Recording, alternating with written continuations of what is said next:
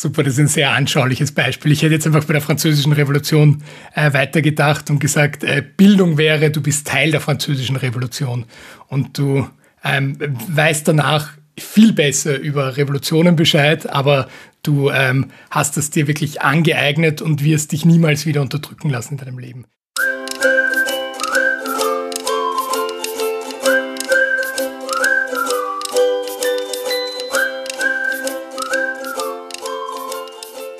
Hallo Fabian. Hallo Gregor. Und hallo liebe Zuhörende. Wir haben es euch versprochen am Ende der Folge 39, dass wir fortsetzen werden. Und jetzt ist es nun soweit. Wie ihr von uns gewohnt wart, gab es dazwischen eine Folge mit Gast. Die war aber tagesaktuell auch bitter notwendig. Vielen Dank auch da für das Feedback. Heute geht es also jetzt wirklich, wie angekündigt, um Resilienz. Fabian, wie resilient warst du in den letzten zwei Monaten, als ich dir immer wieder gesagt habe, heute nehmen wir die Folge zur Resilienz auf? ähm, ja, ich war relativ resilient. okay, das, was mache ich mit der Frage? Ähm. Blöde Einstiegsfrage eigentlich nur. Nein, also ich habe mich nicht übermäßig davon frustrieren und ins Burnout treiben lassen, dass wir sie nicht immer gleich aufgenommen haben, wenn wir gesagt haben, wir nehmen sie auf, falls das die Frage beantwortet. Sehr gut. Vielen Dank fürs Zuhören. Bis zum nächsten Mal. Nein, äh, was, was, würdest du denn jetzt, äh, bevor wir jetzt tief einsteigen in das Thema mit ganz vielen Zitaten, was würdest du einfach vom Hausverstand sagen, ist Resilienz? Also Resilienz, wie ich es kenne, ist ähm, äh, im Grund, es, Resilienz wird ja in unterschiedlichsten Kontexten verwendet, jetzt nicht nur in, in dem mentalen Gesundheitskontext. Äh, also das, das Zurückkehren zum oder Beibehalten eines gewissen Zustandes äh, unabhängig von oder trotz gewisser externer Einflüsse, würde ich jetzt mal so ganz ähm, Meta-Level sagen. Das heißt, wenn ich es jetzt auf, den, auf das Thema mentale Gesundheit äh, unterbreche, eben eh ungefähr, was ich vorher gesagt habe, ähm, ich kann mit äh, Rückschlägen oder wahrscheinlich auch einfach, ähm, Rückschläge klingt immer so negativ, äh, ähm, Inputs so weit umgehen, dass ich mich davon nicht mm, zu stark ablenken oder vereinnahmen lasse. Vielleicht ist das das schönere Wort. War das in irgendeiner Form eine Antwort? Ja, kann ich viel damit anfangen. Resilienz ist ja per se ein Kunstwort. Das ist ja nicht wirklich deutsch das ist ja im Prinzip so, wie man immer wieder englische Wörter, wenn man sie deutsch ausspricht, plötzlich deutsch macht. Also Resilience, das ist uns ja bekannt. Da will man einfach sagen, okay, schau mal im Wörterbuch nach, Widerstandsfähigkeit. Und ähm, Resilienz, so wie du schon richtig gesagt hast, das kann ich in verschiedenen Kontexten verwenden. Aber vor allem, und so wollen wir es ja heute auch verwenden, ähm, trifft es im Thema mentale Gesundheit auf uns. Das heißt, wir könnten Resilienz auch als psychische Widerstandsfähigkeit übersetzen. Sehr schön, ja. Widerstandsfähigkeit ist, ist jetzt möchte ich nicht zu sehr in die semantischen Details gehen, aber ein schönes, schöneres Wort ähm, als, als das, was ich da versucht habe zu um, umschreiben. Ähm, ja, aber du hast es ganz gut, gut, gut getroffen. Einfach wie, wie gehe ich mit, mit, mit unerwarteten Rückschlägen auch um? Und mhm. äh, Resilienz, das taucht immer wieder im ganzen Bereich äh, der, des Umgangs mit Krisen auf. Das heißt, ähm, da muss schon was Größeres passiert sein. Insofern, wir setzen jetzt wirklich auch fort bei der äh, letzten Folge, also bei der vorletzten, bei der letzten Classic-Folge zum Thema Gesundheit, weil wir da wirklich ähm, die, den Grundaufbau geleistet haben, um da jetzt auch einzusteigen. Das heißt, alle, die diese Folge noch nicht gehört haben, es zahlt sich auf jeden Fall aus, wenn ihr da noch reinhört. Ich mache jetzt einen großen Bogen, Fabian, bevor wir wieder zurückkommen zum Thema Resilienz. Bist du bereit? Ich, bin, ich liebe solche Abschweifungen. Super, sehr gut. Es geht nämlich um transformatorische Bildungsprozesse. Okay, sehr spannend. Da bin Wusch. ich dabei. Ja, da bist du dabei. Sehr gut. Also, fangen wir mal äh, kurzer Exkurs jetzt in die, in die, in die Bildungswissenschaften, aber es äh, werden uns sicher die Leute, die uns zuhören, verzeihen. Also, Alexander von Humboldt, den kennen wir, das ist unser Begriff, der sagt, der, der Mensch lernt, weil er sich weiterentwickeln will.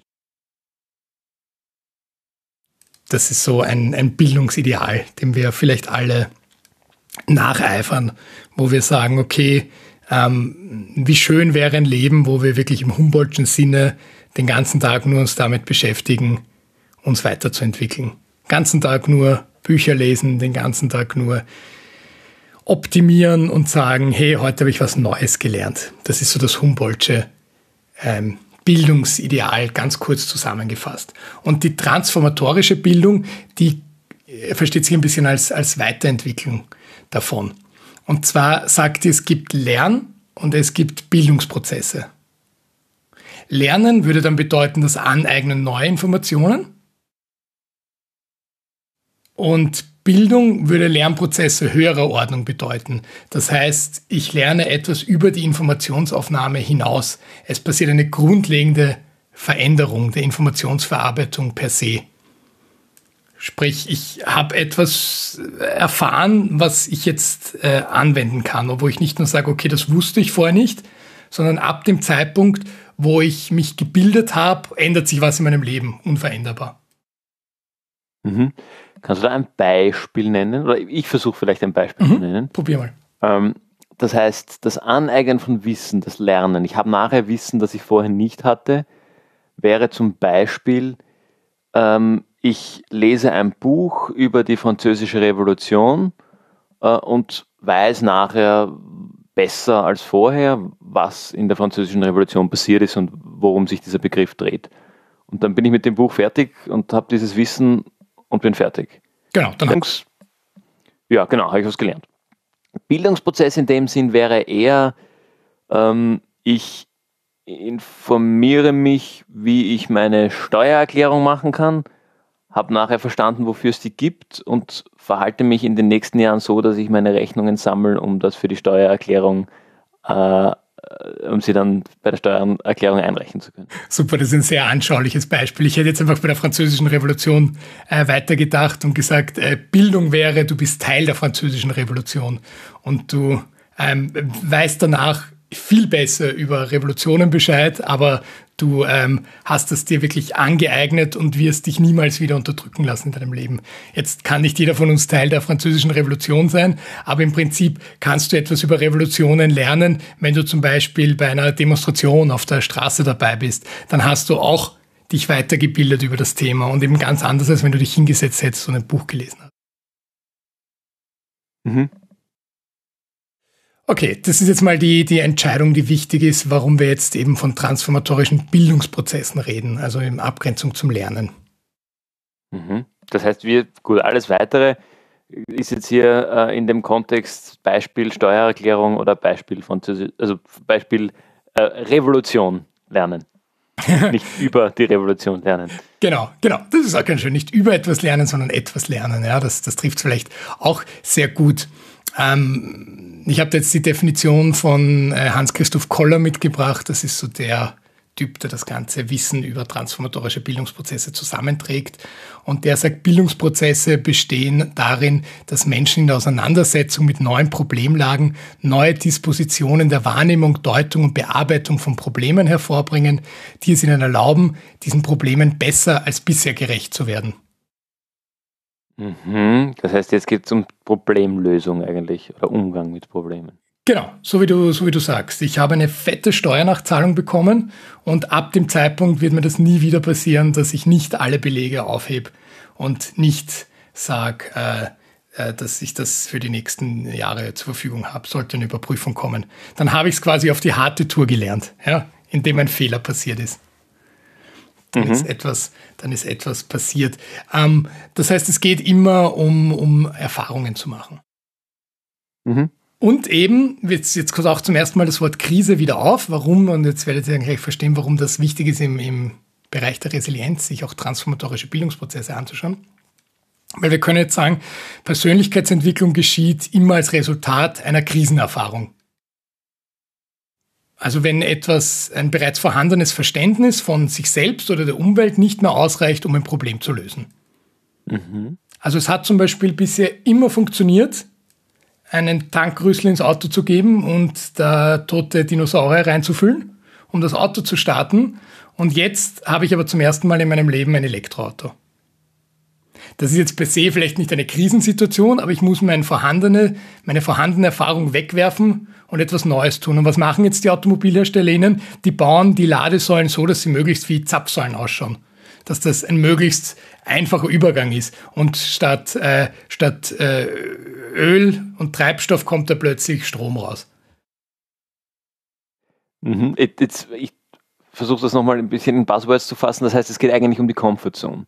Solange ich mich in meiner, oder brauche ich gar nicht den, den, englischen, den englischen Begriff verwenden, solange ich mich quasi in meiner Komfortzone aufhalte, wo nur Dinge passieren, die ich schon kenne, ähm, habe ich keine, in dem, deiner Formulierung jetzt keine Krisensituation, der ich mich aussetzen muss. Mhm. Das heißt, ich lerne aber auch nichts. Ich verwende immer meine toten Dinosaurier und muss mich deshalb nicht damit auseinandersetzen, dass es andere Dinge auch gibt als tote Dinosaurier, die mein Auto antreiben. Genau, nur in 20, 30 Jahren wird es die nicht mehr geben und dann habe ich plötzlich die Krise, dann springt mein Auto nicht mehr an. Dann hätte ich mich vielleicht darauf vorbereiten können. Aber äh, das ist, ist das nicht das, vielleicht auch ein bisschen das Humboldtsche Ding, weil wenn ich mich jetzt, wenn ich lernen will, dann befasse ich mich jetzt schon damit, dass ich vielleicht eine Lösung finden sollte und dann kann ich mich auch langsamer daran herantasten äh, und, und eher dorthin öffnen. Und wenn ich jetzt bereit bin, mir ein Elektroauto zu kaufen, dann bin ich es jetzt und vielleicht brauche ich noch ein Jahr, dann mache ich es nächstes Jahr. Ähm, aber wenn es dann wirklich sein muss, in, weiß ich nicht, 10, 15 Jahren, bin ich jedenfalls schon dort oder entsprechend vorbereitet. Wenn ich dagegen nicht, nicht raus will aus meiner Komfortzone und das komplett ausblende, dann bleibe ich bei meinen toten Dinosauriern, bis sie die allerletzte Zapfsäule für tote Dinosaurier abdrehen. Ja, das trifft eigentlich ganz gut. Humboldts, Humboldts Bildungsverständnis ist ein, ein, natürliches Bestreben jedes Menschen, sich weiterzuentwickeln. Und transformative Bildung nimmt jetzt an, dass es immer den, ein Umgang mit Scheitern ist, der den Anstoß dazu gibt. Mhm. Das heißt, wir erinnern uns, ähm, wenn wir selbst äh, ältere Geschwister haben, dann an uns selbst. Wenn wir jüngere Geschwister haben, dann an denen zum Beispiel. Die konnten viel früher lesen als wir, die jüngeren Geschwister weil die einfach sagen, hey, das ist ja auch so unfair, dass meine, meine ältere Schwester, Bruder das schon kann. Die eignen sich das dann einfach an, weil die merken, okay, da ist etwas, das kann eine andere Person, ich will mir das jetzt einfach aneignen. Zum Beispiel, ja. Also, Man muss dazu sagen, du, du bist älteres Geschwister. Also wir, wir beide sind es. Nur um dein, dein Beispiel klarer zu machen. genau, das stimmt. Ähm, also Beispiele können wir da jetzt ganz, ganz viele finden. Ähm, vielleicht fällt auch jedem sich äh, gerade selbst ein Beispiel an. Aber wichtig ist hier einfach dieses Verständnis zu haben, der Mensch kann nur dann etwas lernen, wenn er gegen irgendeine Hürde stößt. Irgendetwas, was bisher funktioniert hat. Das heißt, jetzt kurz zusammengefasst, transformatorische Bildungsprozesse. Ich bilde mich immer nur dann, wenn etwas Neues passiert und ich beim ersten Versuch scheitere. Weil wenn ich nicht beim ersten Versuch gescheitert wäre, dann hätte ich mich ja gar nicht weiterbilden können, weil dann habe ich es ja schon gewusst. Das ist so ein bisschen ein Paradoxon. Oder es ist was, was mich, was sich verändert, was ich aber nicht aktiv mitkriegen möchte. Oder kriegen muss unbedingt. Das heißt, wenn zum Beispiel flüssiger Strom aus der Zapfsäule kommt, mit dem ein Auto auch arbeiten kann, der nichts mit toten Dinosauriern zu tun hat, dann kriege ich gar nicht mit, dass sich da eine Veränderung äh, getan hat.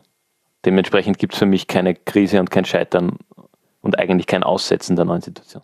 Genau, dann bin ich davor behütet worden und dann ist es mir gar nicht aufgefallen, so wie du sagst, ja, weil ich habe an meinem Verhalten nichts geändert. Das heißt, ich habe auch nichts Neues gelernt. Genau, und ich bin mit meinem Verhalten auch nicht gescheitert und musste nichts Neues lernen. Genau. Und das können wir jetzt so ein bisschen auf dieses Konzept der VUCA-Welt, die immer wieder vorkommt in unserem Podcast, ummünzen. Das heißt, wir können sagen, die, unsere Gesellschaft wird immer volatiler, unsicherer, komplexer und ambivalenter. Das heißt, ich bin viel häufiger mit so einem Scheitern konfrontiert. Und transformatorische Bildungsprozesse gehen jetzt davon aus in ihrer Theorie, dass das nichts Schlechtes ist, sondern etwas, was jeder Mensch braucht, um sich weiterzuentwickeln. Das heißt, was wir jetzt nur machen müssen in unserer Gesellschaft in den 2020er Jahren, wo wir Pandemien haben, wo wir Kriege haben, wo wir Klimakatastrophe haben, einfach zu sagen, okay, wir anerkennen, dass die Welt sich einfach extrem schnell verändert, dass es ständig zu Krisensituationen kommt und wir müssen jetzt einfach lernen, damit umzugehen. Und dann können wir uns aber auch entsprechend mit und weiter. Mhm. Mhm. Spannend. Das, äh, interessanter Aufhänger, um zum Thema Resilienz zu kommen, das Ganze über das Thema Lernen zu machen, aber ich war mir am Anfang nicht ganz sicher, aber ich kann jetzt absolut verstehen, warum. Es macht total Sinn. Weil es ist letztlich nichts anderes.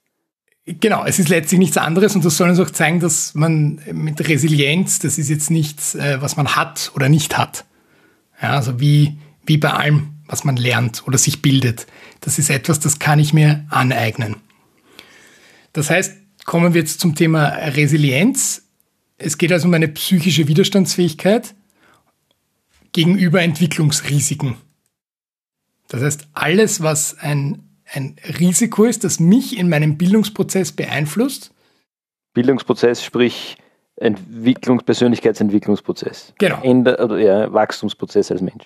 Genau, der, der, der endet ja nicht mit dem Ende der Pubertät, aber natürlich ähm, passiert wesentlich mehr in, in der, der Kindheit. Wir können doch gern kurz den, den Abstecher noch machen zum Thema äh, Resilienzentwicklung bei, bei Kindern und Jugendlichen, weil da gibt es ja Krisenerfahrungen, die die jeder Person äh, quasi hausgemacht sind. Das heißt, wir haben sowas wie der erste Schultag oder ähm, die Schule wechseln oder ähm, zum ersten Mal alleine ein Fahrzeug bewegen, aber auch sowas wie die ersten sexuellen Erfahrungen oder dann irgendwann aus dem gemachten Nest auszuziehen, bei manchen früher, bei manchen später. Das sind alles so Entwicklungsschritte, die passieren fast jedem Menschen beim Heranwachsen. Und dann gibt's noch darüber hinaus die erweiterten Krisenerfahrungen. Das ist zum Beispiel eine, eine Scheidung der Eltern, das ist zum Beispiel häufiges Umziehen wegen Jobwechsel der Eltern. Oder das sind aber auch so Dinge wie ähm, Naturkatastrophen oder jetzt, ja, wir kriegen sie immer wieder mit in den Medien, eine Pandemie. Also uns, uns zwei wird die Pandemie auf keinen Fall so stark treffen wie Leute, die 20, 25 Jahre jünger sind als wir. Für die ist die Pandemie wirklich lebenseinschneidend. Für uns ist das eine Episode, über die wir wahrscheinlich dann halt Geschichten erzählen in ein paar Jahrzehnten. Aber nichts, was unser Leben jetzt so, so stark beeinflusst. Hingegen jede Krisenerfahrung, die beeinflusst uns. Und wir müssen uns das ja nur selbst vorstellen. Stellen wir uns vor, ähm, wir wären in eine andere Schule gegangen damals, als wir Schule gewechselt haben. Das hätte unser Leben komplett verändert. Mhm. Ja, okay, spannend. Das heißt, du, du argumentierst jetzt gerade, dass, dass, dass die Pandemie für uns beide keine Krisensituation in diesem Sinne ist? Ähm, keine, keine, also Krise ist, ist, schwer zu sagen. Es kommt immer darauf an, wie, wie sehr es dich getroffen hat. Ja, wir haben ja auch im, im Jahresrückblick 2020 drüber gesprochen. Also jetzt, wenn, wenn du zwei nahestehende Verwandte verloren hättest an, an die an Coronavirus und wenn du deinen Job verloren hättest und wenn deswegen deine äh, Beziehungen in Brüche gegangen sind etc. etc., dann kann man es sowohl als Krisenerfahrung bezeichnen. Aber du merkst schon, dann ist eigentlich die Folge dessen eine Krisenerfahrung. Mhm. Aber das heißt, die Tatsache, dass ich einmal von daheim arbeiten muss, gilt dann nicht rein? Naja, so wie du sagst, das wäre dann die Tatsache, dass du allein von zu Hause arbeitest und ob du das als Krise wahrgenommen hast. Ja, okay. Ob dich das jetzt wirklich vor große Schwierigkeiten gestellt hat, ob du ähm, nahe dem Burnout warst deswegen. Aber dann war es ja per se nicht die Pandemie an sich. Aha, sondern die Rahmenbedingungen im Umgang mit der, mit der Pandemie, meinst du? Genau, aber ähm, natürlich, ich, ich will jetzt nicht sagen, dass die, die äh, Pandemie für niemanden, der älter als 15 Jahre war, äh, äh, oder jetzt ist, ähm, jetzt eine Krisenerfahrung war oder nicht. Ähm, das kommt immer auf den, den eigenen Bezug zum, zum eigenen Leben an. Aber für Kinder war es auf jeden Fall eine Krisenerfahrung, weil die haben das ja so mitgekriegt, weil ähm, ungefähr gleich viel Zeit in ihrem Leben, die sie normal unter Anführungsstrichen verbracht haben, haben sie nun auch in diesem Pandemiemodus verbracht, wo sie die Leute nicht besuchen durften, wo sie in der Schule Masken tragen müssen, wo sie sich ständig testen müssen, etc. etc. Mhm, mhm. Okay. Genau, vielleicht um, um diesen Schlenker noch, noch ähm, abzuschließen, wenn man sich so Studien zum Thema Resilienz anschaut, dann nimmt man sich oft äh, Kinder vor oder dann natürlich Erwachsene mittlerweile, die in ihrer Kindheit zum Beispiel in einem Erdbebengebiet gewohnt haben oder einem Tornadogebiet oder sowas. Dann schaut man sich die an im Vergleich zu einer Kontrollgruppe, denen keine Naturkatastrophe passiert ist. Weil das sind Faktoren, die kannst du nicht erwarten, dass sie dir passieren beim Heranwachsen. Genau. So, äh, st stellen wir das mal zur Seite. Resilienz sagt also, wie gehe ich mit diesen Krisensituationen um? Oder ganz simpel gesagt, wenn wir wieder auf diese transformatorischen Bildungsprozesse zurückgehen, der Umgang mit Scheitern per se. Und ähm, wir dürfen jetzt Resilienz nicht als defizitorientiert ähm, verstehen. Eben, ähm, dass das Scheitern passiert, wie habe ich darauf reagiert, sondern es geht wirklich darauf, äh, darum, wie ich damit umgehe. Das heißt, es geht um Fähigkeiten, Potenziale und Ressourcen im Umgang mit diesen Problemen. Das heißt, es ist wirklich schon in der Lösungsorientierung, die mhm. Resilienz. Das heißt, ähm, aha, heißt, die, die Widerstandsfähigkeit beginnt erst nach dem Schritt, nachdem ich den Schritt gesetzt habe, dass ich es gerne lösen würde. Genau, die Resilienz kann gar nicht einsetzen, wenn die Krise gar nicht eingesetzt hätte. Sprich, naja, wenn, äh, sprich wenn, wenn, wenn, wenn ich zum Beispiel merke, da wird jetzt ein Erdbeben stattfinden, wir fahren jetzt äh, weg, wir ziehen um von der Westküste an die Ostküste, ähm, dann ist das per se noch nicht resilient. Dann ist das sowas wie äh, Krisenmanagement oder in Voraussicht planen. Aber ich habe mich in dem Sinne, äh, meine Resilienz hat sich nicht geändert, weil ich bin ja der Krisenerfahrung ausgewichen. Sprich, äh, je, je länger ich es rauszögere, zum Beispiel bei meinen Eltern auszuziehen, umso mehr zögere ich diese Krisenerfahrung nur heraus. Aber irgendwann passiert's halt. Und sei es nur, dass die, die Eltern dann irgendwann versterben und ich, und ich dann auf mich äh, allein gestellt bin in dem Elternhaus zum Beispiel. Dann habe ich die, die Krisenerfahrung nur verschoben. Aber es ist, zeigt mir jetzt keinen gesunden Umgang mit einer Krise, wenn ich ihr ausweiche. Okay, okay, ja. Mhm. Das heißt, wir können deswegen äh, Resilienz auch als positives Gegenstück zur Vulnerabilität betrachten. Ja, also greif nochmal auf, was ich vorhin irgendwie äh, noch sagen wollte, was man, ja, ich tue mir noch schwer zu formulieren, aber das heißt, was, ist, was ist, wenn ich jetzt mit einer Krise konfrontiert bin und gar nicht ins Lösen gehe? Ist das dann, dann habe ich keine Resilienz. ja, das ist gut, gut abgekürzt. Dann Resilienz ist gleich null. Also ja, ja, genau. Also jetzt, jetzt müssen wir natürlich aufpassen, weil oft ist es ja eine psychische Erkrankung, zum Beispiel eine Depression, dass ich aus mhm. dieser Krise nicht herauskomme. Dann ist das mhm. ja ein, ein, ein, ein pathologisches Krankheitsbild, das diagnostiziert wird. Das sagt per se nichts über meine Resilienz aus. Das heißt, wir gehen jetzt wirklich auch anschließend an die Folge 39 wirklich vom gesunden Menschen aus, wie die damit umgehen. Das, das heißt aber, dass Resilienz eine allgemeine Fähigkeit ist und keine situationsabhängige. Ja. Weil wenn ich jetzt, wenn ich psychisch krank bin und vor allem an einer äh, Krise, einer besonderen Krise scheitere, aber andere nach wie vor meistern kann, dann ist meine Resilienz ja generell gegeben, nur an dieser einen Situation, die dann auch die Depression auslöst, ähm, scheitere ich. Wenn, ich überlege jetzt gerade, mir fehlen ein bisschen die Beispiele.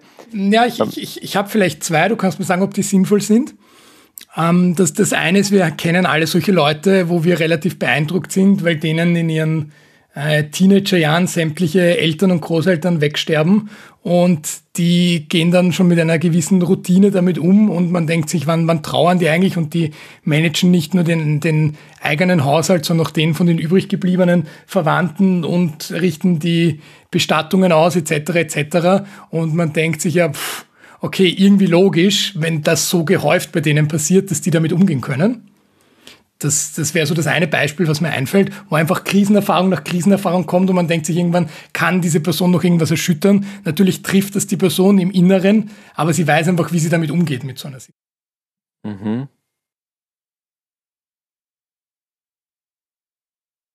Kannst du damit was anfangen mit dem Beispiel? Ja, ja, also ich, ich ja, kann ich schon. Es war nicht ganz die Richtung, in die ich, in die ich gedacht habe. Aber ja, dann machen wir Also mein, mein Grundpunkt vorher war, das heißt, wenn man es jetzt, das kann man gerade in dem Fall wahrscheinlich wenig tun, aber quantifizieren würde und sagen, ja, ich habe eine Resilienz zwischen 0 und 10. Ähm, und wenn ich Resilienz 0 habe, dann bin ich überhaupt, dann fange ich gar nicht das an, ähm, mit gewissen Dingen oder mit irgendeiner Krise, in der ich mich befinde, oder mit der ich konfrontiert bin, mich zu befassen oder versuchen, sie zu lösen. Und mit Resilienz 10 kann mich eigentlich, wie du sagst, gar nichts mehr erschüttern. Und jetzt ist zum Beispiel ein Todesfall in der erste nahe Todesfall in der Familie ähm, erfordert jetzt, ich weiß nicht, Resilienzfaktor 7, keine Ahnung. Ja. Ähm, Das heißt, ich hebe damit meine Gesamtresilienz, wenn ich solchen Krisen einmal ausgesetzt werde. Oder meine Resilienz ist doch ein bisschen situationsabhängig, weil ähm, manche Dinge, zum Beispiel in deinem Beispiel, ähm, das ist jetzt nicht der erste nahe Todesfall, ich habe das schon mal gemacht, ich kenne mich damit soweit aus und ähm, weiß für mich schon eher, wie ich damit umgehen kann. Darum ist mein Resilienzfaktor bei dieser Herausforderung, bei dieser Krise jetzt deutlich höher, als wenn ein Erdbeben kommt und ähm, ich aus meinem Haus raus muss. Äh, das überfordert mich dann völlig, obwohl ich in anderen Situationen relativ hohe Resilienz äh, an den Tag gelegt habe. Also die Resilienzforschung würde dir widersprechen. Die würde sagen, sobald das Erdbeben da ist, wirst du genauso ruhig und kompetent reagieren, weil du schon aus gewissen anderen Situationen eine mhm, Resilienz okay. aufgebaut hast. Und das, das, ist dann auch. Das war meine Frage. Es ist ein, ein, ein für mich als Person jetzt absoluter Resilienzwert quasi. Und egal welche Challenge kommt oder welche Krise ich ausgesetzt bin, ähm, ich habe immer den gleich hohen Wert an Resilienz sozusagen, die, den ich dieser Krise gegenüberstellen kann. Genau, das ist dann auch die gute Nachricht. Resilienz kann ich trainieren, kann ich lernen.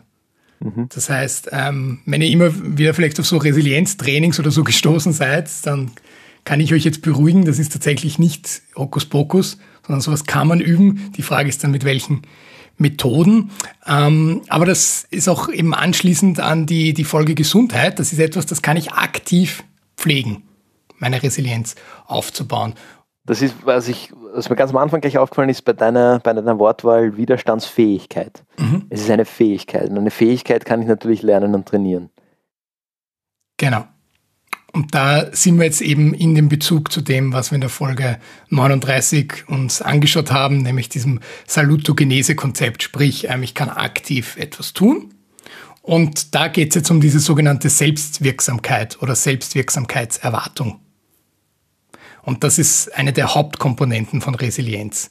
Da geht es also darum, nochmal kurz äh, Rückblick auf die letzte Folge, wie ich mit meinen vorhandenen Ressourcen umgehen kann, welche Erwartungen ich an mich selbst und meine Umwelt stelle in spezifischen Situationen. Und je mehr ich weiß, wie ich damit umgehen kann, umso resilienter bin ich dann auch. Es geht also um die Überzeugung eines Menschen, das Leben selbst gestalten zu können, die Dinge aus, mit eigenen Kraft, mit den eigenen Ressourcen zum Besseren verändern zu können. Okay, aber du hast jetzt das Thema Erwartungen angesprochen. Das heißt, das Resilienz spielt eigentlich schon auch ein Stück weit, unter Anführungszeichen jetzt präventiv mit, äh, bei den Erwartungen, die ich setze an mich in gewissen Situationen, in gewissen Krisensituationen oder, oder im Leben überhaupt. Das heißt, wenn ich die Erwartung habe, ähm, lass mich jetzt so bei der Präsidentenwahl aufstellen und ich habe die Erwartung, ich, ich werde Bundespräsident. Ja ähm, dann bist dann, du nicht sehr resilient, lieber Fabian. Dann bin ich, genau, dann bin ich, bevor ich überhaupt ähm, in diese Wahl gehe, dadurch, dass meine Erwartung so hoch ist, schon nicht sehr resilient. Genau, weil ähm, wer hoch fliegt, der fällt oft tief. Sprich, du bist dann am Boden zerstört, wenn du es nicht schaffst. Wenn du ganz knapp mit 49,9 Prozent dann in der Stichwahl unterlegen wirst. Nein, Blödsinn. Mit 49,9 Prozent in der Stichwahl dann wirst du wahrscheinlich nicht am Boden zerstört sein und sagen, super, ich war echt nah dran. Weil das wäre dann wieder ein anderer, der andere Bezugspunkt von fehlender Resilienz. Wenn man so nah am Ziel ist, dass man einen das dann so fertig macht.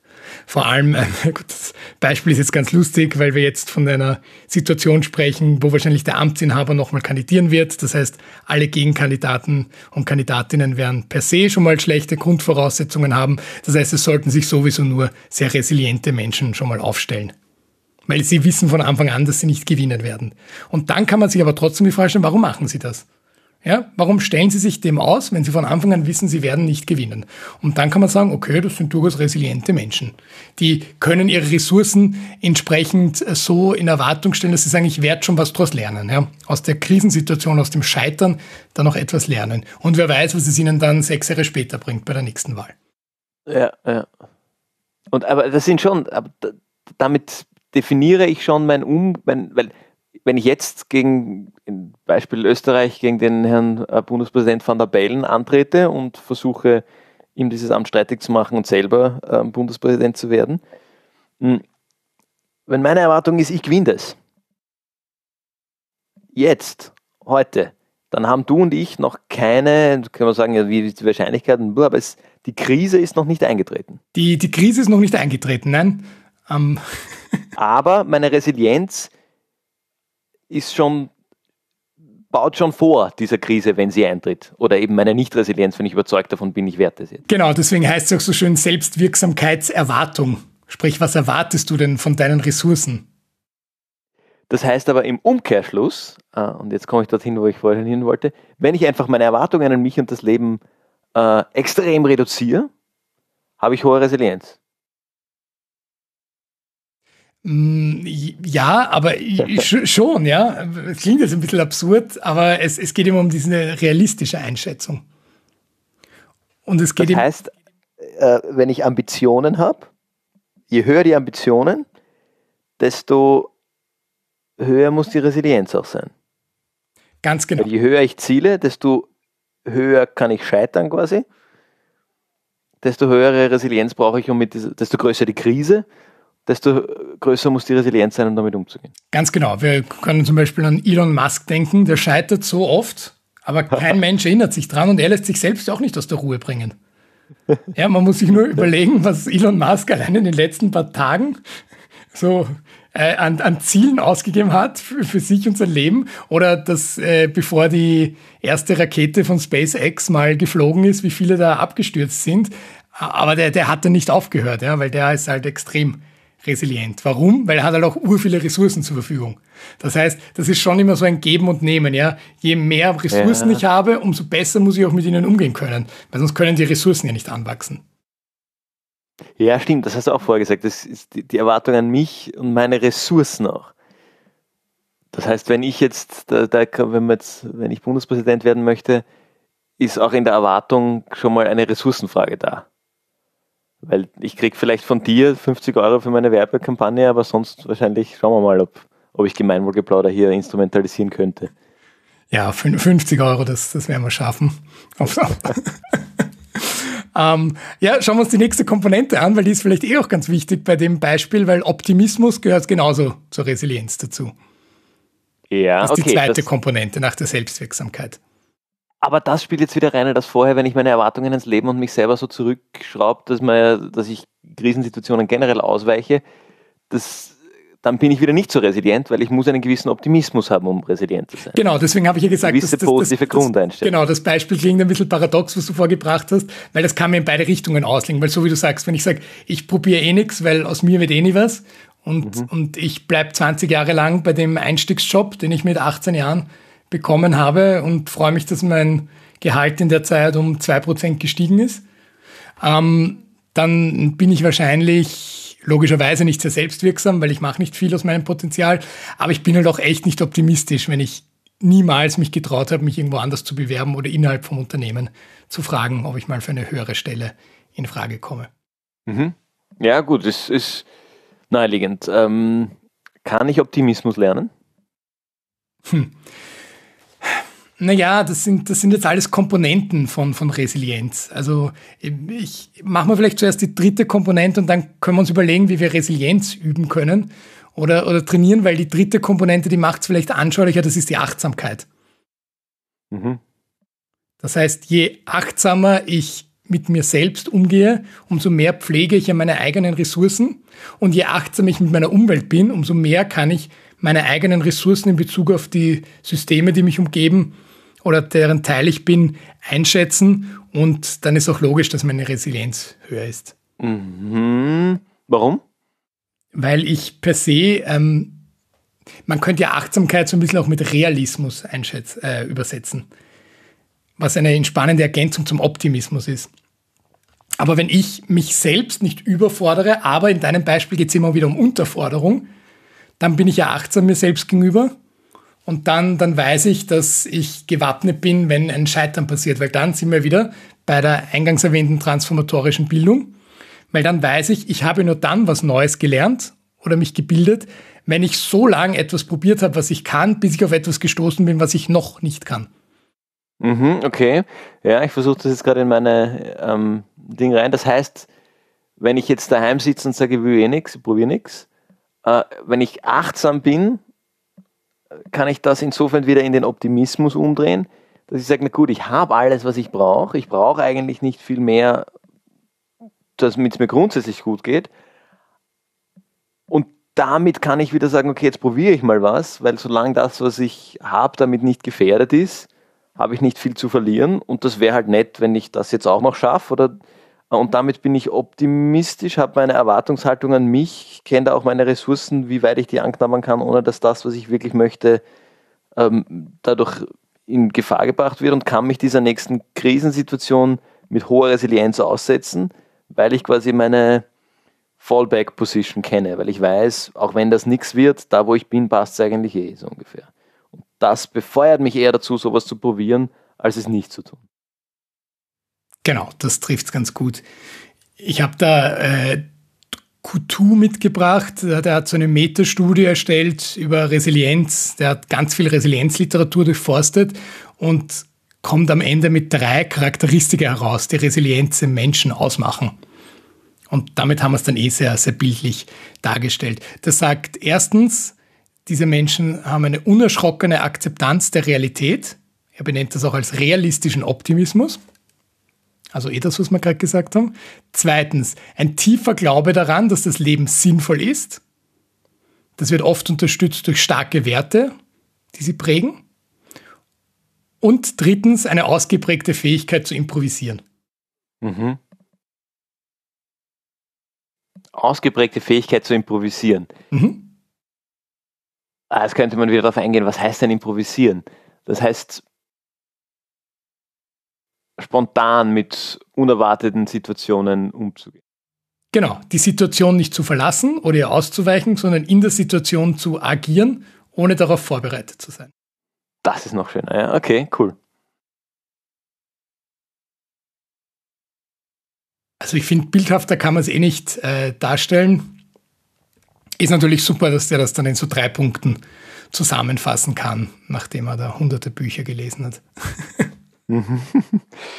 Jetzt, okay, sehr spannend. Jetzt, jetzt haben wir viel über das Thema der Person gesprochen. Bringen wir das vielleicht noch kurz auf den, auf den Punkt. Das heißt, es, weil, warum reden wir ja überhaupt drüber?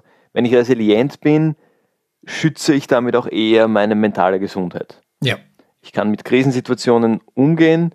Ich kann nicht immer beeinflussen, ob ich in eine Krisensituation komme, aber ich kann, kann eher damit umgehen, ähm, wenn ich in diese Situation komme, äh, wenn ich resilient bin. Darum zahlt es sich aus, meine Resilienz aufzubauen. Außerdem, das ist jetzt mein bisschen angelehnt an mein Beispiel von vorher, bisschen ein Bold Statement, außerdem komme ich wahrscheinlich weiter mit Resilienz, weil ich von vornherein eher bereit bin, mich Krisensituationen oder möglichen Krisensituationen auszusetzen und ihnen nicht aus dem Weg zu gehen.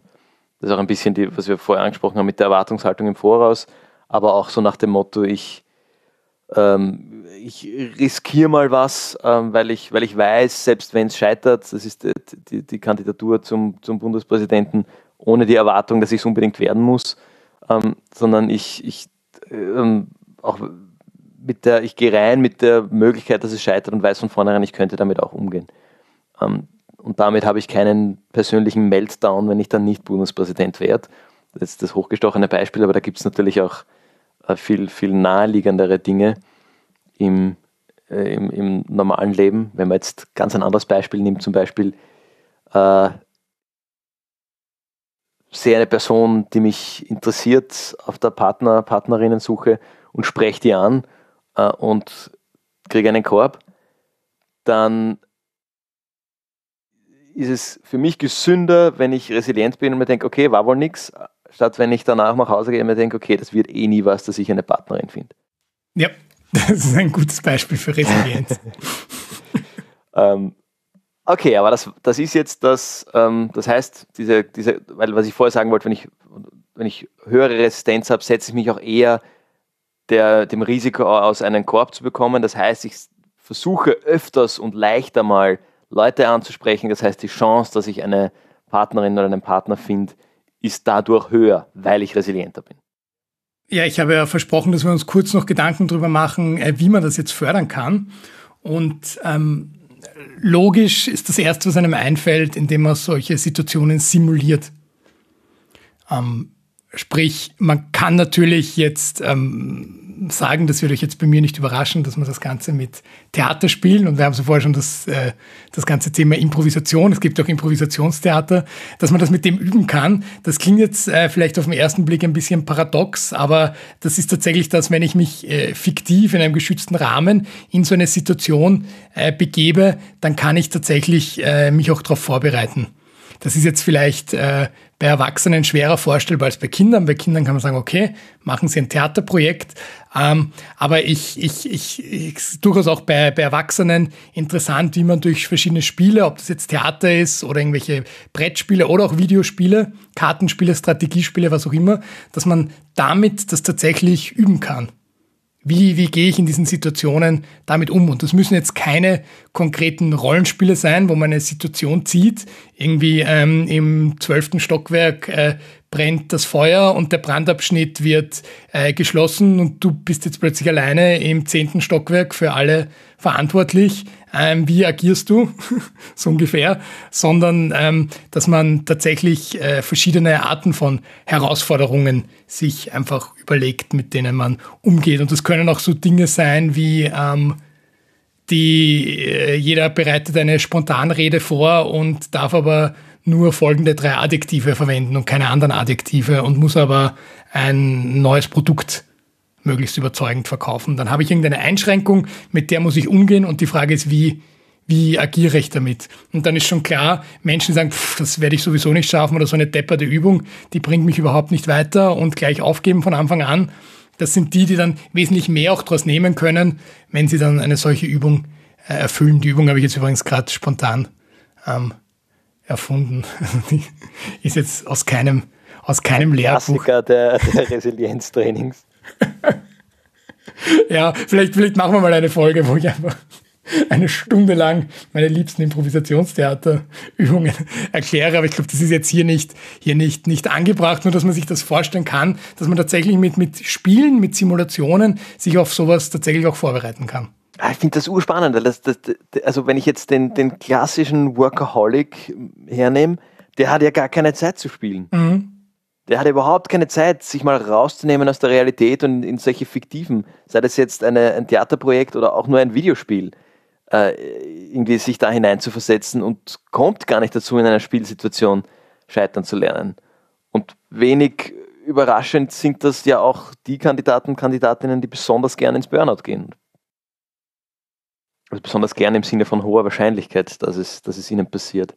Genau, das, das ist ja auch im, im Prinzip der, der, der ganze Grund, warum das jetzt äh, unser, unser Thema auch ist in dem Schwerpunktjahr zum Thema äh, mentale Gesundheit, weil einfach Resilienz da ein ganz entscheidender Faktor ist, besonders im Bereich Arbeit, aber natürlich auch auf die eigene Persönlichkeit bezogen. Ja, wie zeigt sich das denn, äh, resilientes Verhalten bei der Arbeit? Da gibt es auch ein paar Beispiele, die das anschaulich machen. Da kann man zum Beispiel sagen, es gibt die emotionale Bewältigung. Also wie, wie gehe ich mit meinen eigenen Emotionen äh, um, also Ärger oder Unruhe, wenn ein Problem auftritt bei der Arbeit? Ja, also wie, wie äh, gebe ich jedes Mal auf und, und lasse den Choleriker raushängen? Oder atme ich mal tief durch und probiere was aus? Dann ein anderer Aspekt wäre umfassende Planung. Also wenn ich weiß, da wird ein Problem auftreten oder das Problem tritt jetzt auf, ähm, wie, wie, wie wege ich verschiedene Lösungsoptionen ab und wie, wie gehe ich damit um? Oder sage ich von Anfang an, pff, ich muss mir jetzt gar nichts überlegen, weil das wird eh nicht klappen. Dann ganz wichtig ist eine positive Umdeutung. Ja, in jeder Krise liegt eine Chance. Also sehe ich das als Möglichkeit für einen transformatorischen Bildungsprozess, wenn jetzt eine Schwierigkeit auftritt, oder sage ich ja, pff, okay, hat nicht funktioniert, auf zum nächsten Projekt. Und dann natürlich eine fokussierte Umsetzung. Also wenn ich ein Problem habe, äh, verfolge ich die Lösung wirklich dauerhaft, äh, wie, wie gehe ich mit Ablenkungen um, etc. etc. Und das sind alles äh, Verhaltensweisen, die durchaus auf ähm, äh, Resilienz hindeuten. Spannend. Jetzt zum Abschluss hätte ich noch eine, ähm, eine, eine andere, weiß nicht, Einwurf und das reißt wahrscheinlich genug für eine neue Folge auf, aber wir haben jetzt viel eben über das, das was, was kann ich als Mensch machen für meine persönliche Gesundheit und so ähm, gesprochen und das ist wohl auch der Kern der Resilienz. Also ist sicher das, das, der, der wichtigste Part und deshalb finde ich auch den, den Aufhänger am Thema Lernen so schön. Ähm, auf der anderen Seite ist, spricht man ja von Resilienz auch oft im organisationalen Kontext. Mhm. Das heißt, ist diese Organisation resilient? Ja. Das heißt, ähm, und da können wir jetzt nur anteasern für eine Zukunftsfolge mal, ähm, dass uns der Stoff nicht ausgeht, aber ähm, reicht es, ganz plump gefragt, wenn alle Personen in einer Organisation resilient sind oder braucht es dafür auch organisationale Strukturen und Prozesse, die auf der Organisationsebene eine, eine gewisse Resilienz sichern? Was glaubst du? ähm,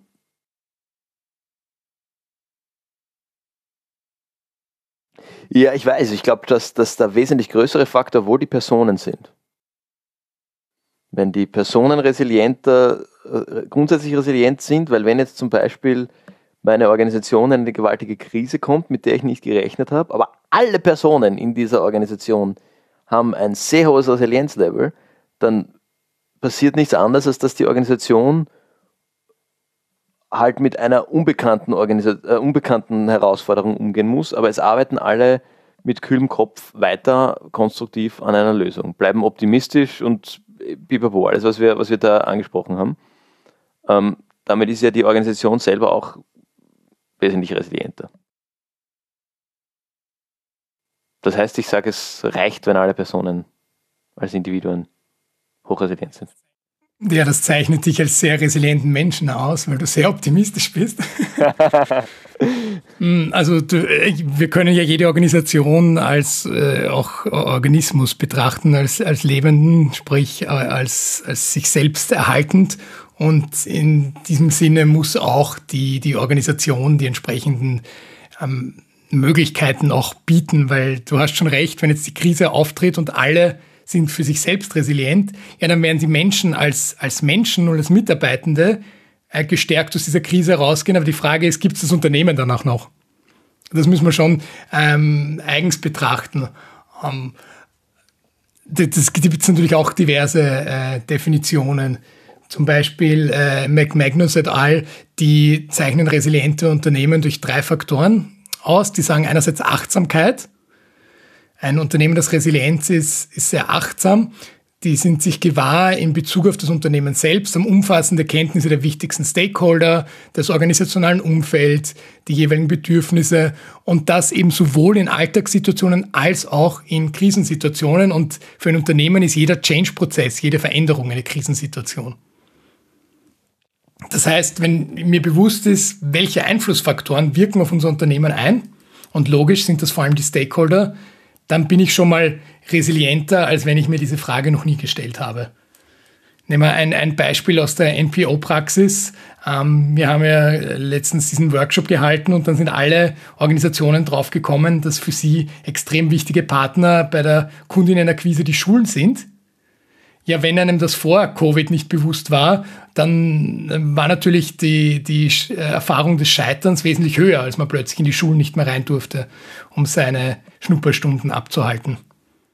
Weil man erst draufkommen musste, dass das Problem daran liegt, dass man nicht mehr in die Schulen rein kann. naja, und dass das Problem daran liegt, dass wir nur die Schulen als einzigen Kanal haben. Ja, also und, ja, ja. Genau, und das bringt uns eben zum nächsten Punkt, der Anpassungsfähigkeit, der Adaption. Also Flexibilität, sich an veränderte Situationen anzupassen, neue und innovative Lösungen zu entwickeln oder bereits bestehende Instrumente auf unvorhersehbare Gegebenheiten zuzuschneiden. Das heißt, resiliente Organisationen waren die, die dann möglichst schnell ihre Schnupperstunde auf ein Online-Format umgestellt haben. Mhm. Yoga-Studios zum Beispiel. Ja, Yoga-Studios. Und warum glaubst du, sind die sehr resilient, Fabian? Die sind sicher sehr achtsam. Ja, die sind extrem genau. achtsam. Ja. Hohes Level an Achtsamkeit. Ja, genau. ja aber so, wir, wir lachen jetzt drüber, aber es muss einen nicht überraschen, dass Yoga-Studios die waren, die in den Covid-Monaten extrem souverän reagiert haben auf sämtliche ja. Entwicklungen. Stimmt, ja. Ja, also es, so blöd es manchmal klingt, aber das sind dann so diese lebenden Beweise, dass an dem Thema wirklich was dran ist. Ja, und das dritte ist halt die Kenntnis der Risikofaktoren.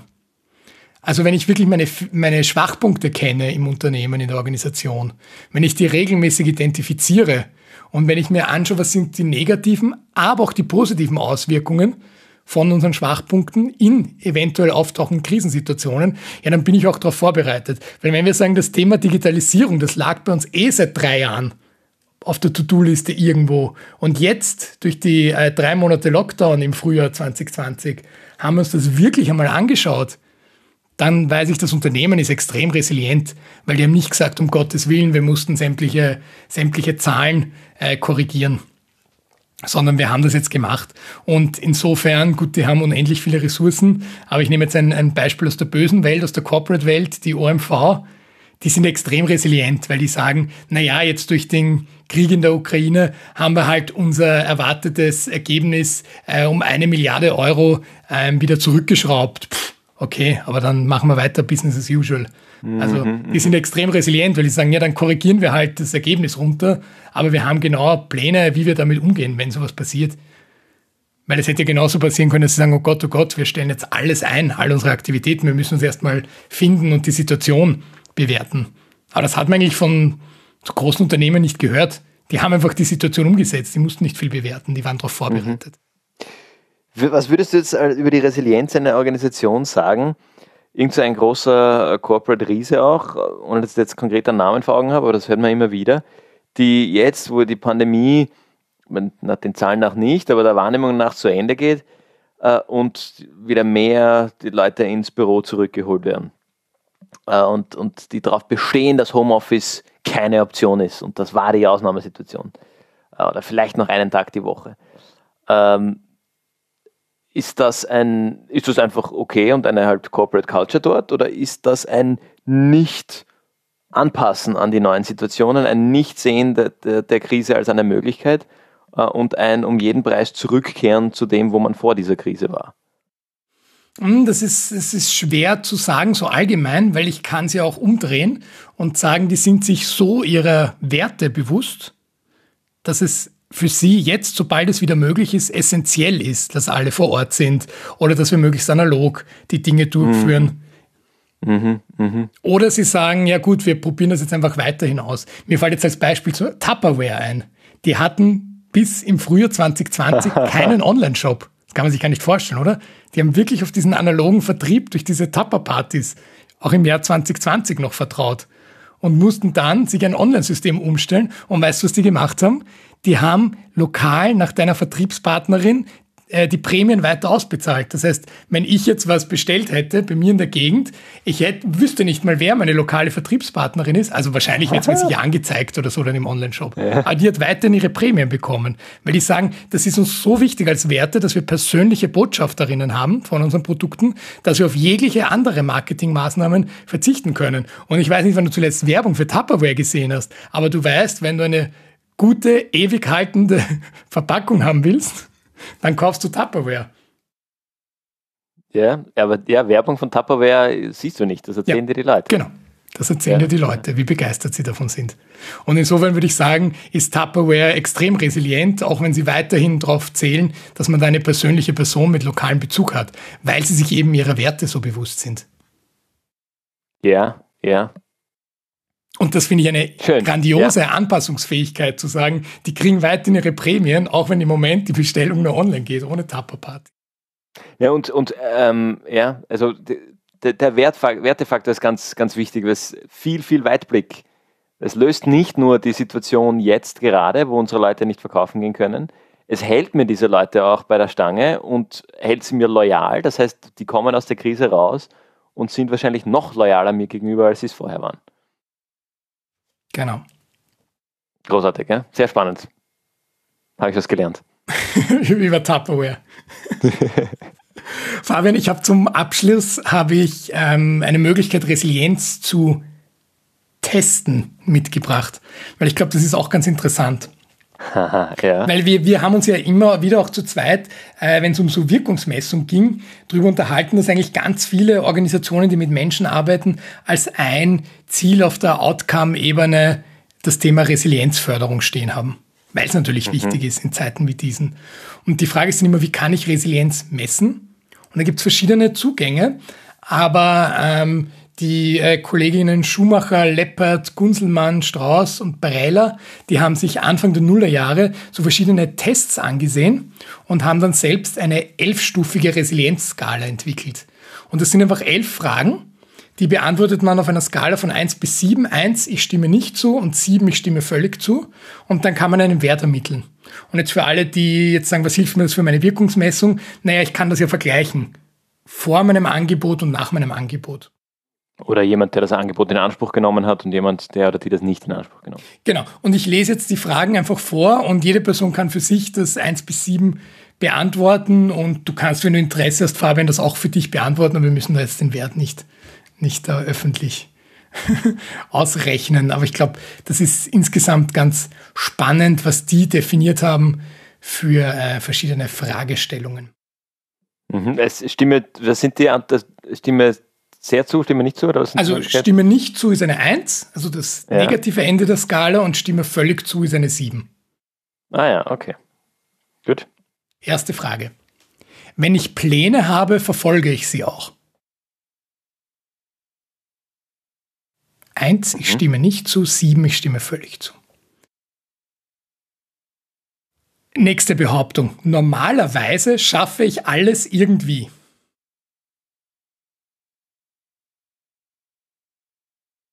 Es ist mir wichtig, an vielen Dingen interessiert zu bleiben.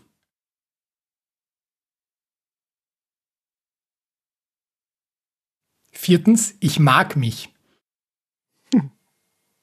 Wichtige Frage. Mhm. Fünftens, ich kann mehrere Dinge gleichzeitig bewältigen. Ehrlich antworten, ja. Sechstens, ich bin entschlossen.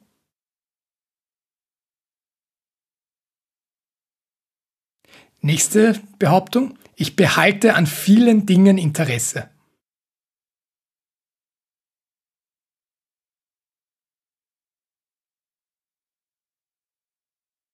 Achtens, ich finde öfter etwas, worüber ich lachen kann.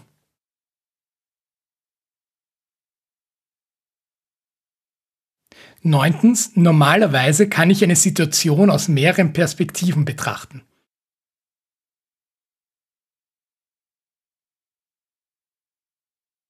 Vorletzte Behauptung. Ich kann mich auch überwinden, Dinge zu tun, die ich eigentlich nicht machen will.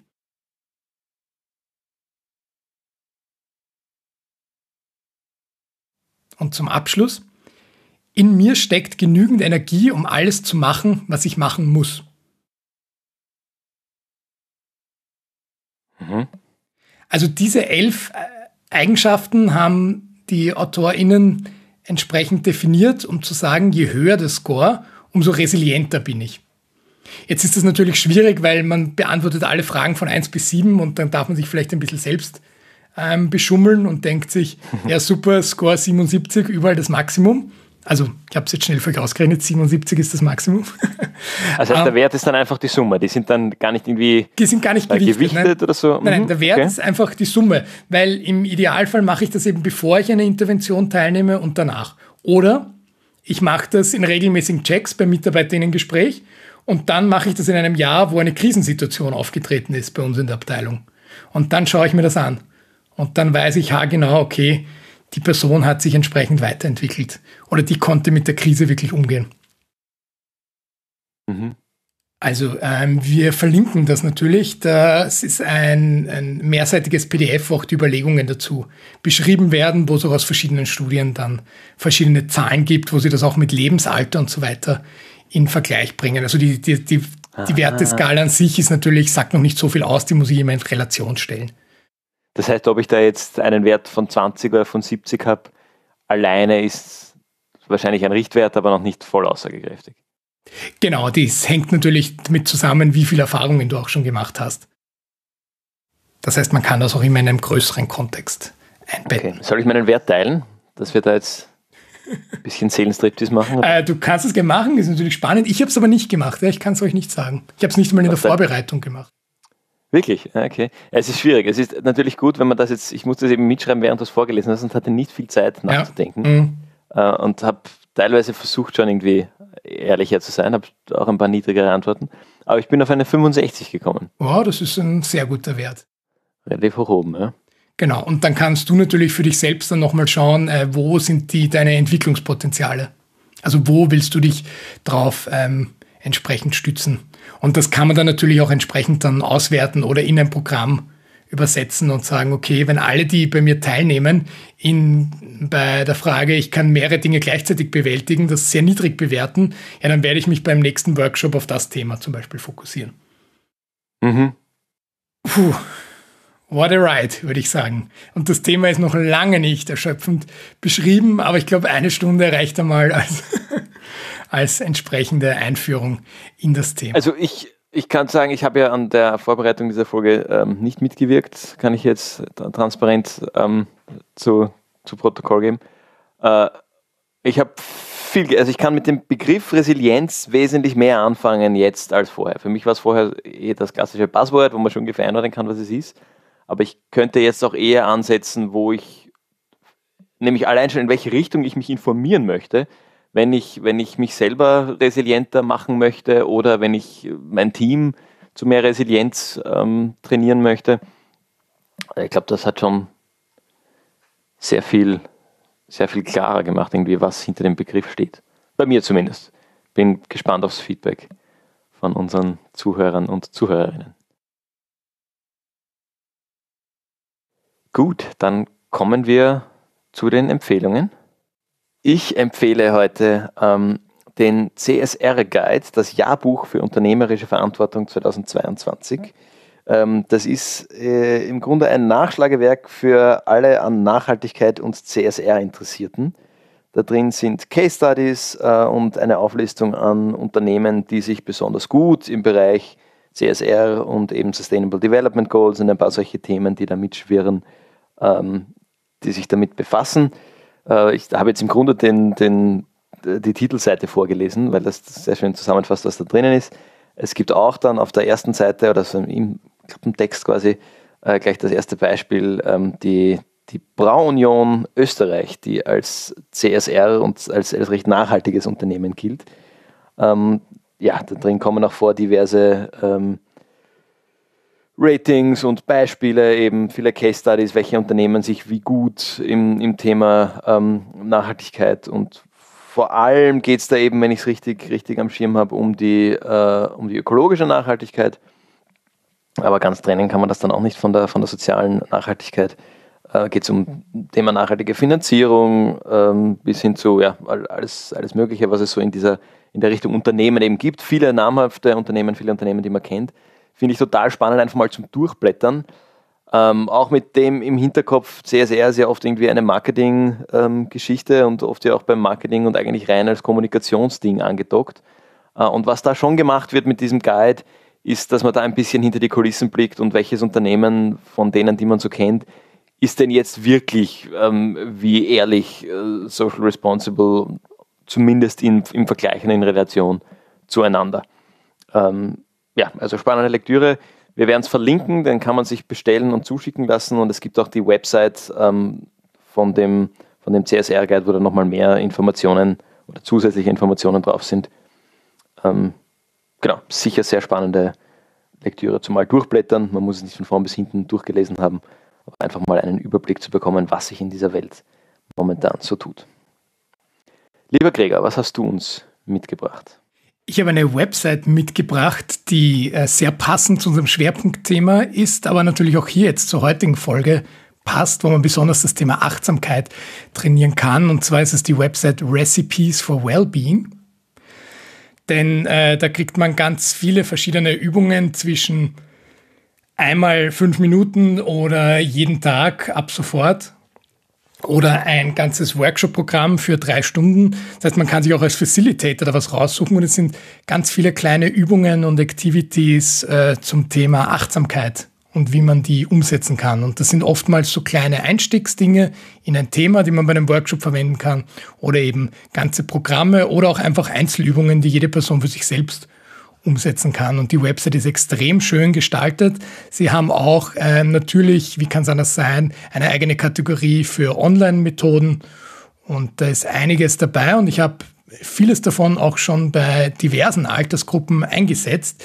Und es kommt immer wieder ganz verschiedene Reaktionen, weil auch wenn das Thema vielleicht bei uns in der Bubble schon relativ äh, en vogue ist und man dem gar nicht mehr auskommt, in anderen Kontexten ist das Thema Achtsamkeit noch lange nicht angekommen. Und da kann man ein bisschen immer für Irritation sorgen, wenn man solche Dinge mitbringt zu einem Workshop, Seminar, Vortrag oder ähnlichem. Fabian, worüber haben wir heute gesprochen? Worüber haben wir heute gesprochen? Ich bin gespannt, ob ich es alles zustande bringe. Also Ausgangspunkt war mal der Header, ähm, die, die, Überschrift Resilienz und dann sind wir eingetaucht in die transformatorischen Bildungsprozesse und wie eigentlich das Thema Lernen und Bildung äh, letztlich mit dem, mit dem Bewältigen von Krisen äh, und, und dem sich selber weiterentwickeln müssen und wollen zusammenhängt äh, und sind von dem gekommen, ähm, dann wieder zurück auf, die, auf das Thema der Resilienz als, zumindest in dem Kontext, wie wir es primär bearbeitet haben, als psychische oder mentale Widerstandsfähigkeit. Ähm, genau, wir haben dann da einige Kriterien oder einige, einige ähm, Teilaspekte der Resilienz, wie eben den, den äh, Optimismus, das Kennen der eigenen Ressourcen ähm, und mehr angesprochen äh, und sind letztlich an, auf, überleg gerade, habe ich da jetzt noch was ausgelassen?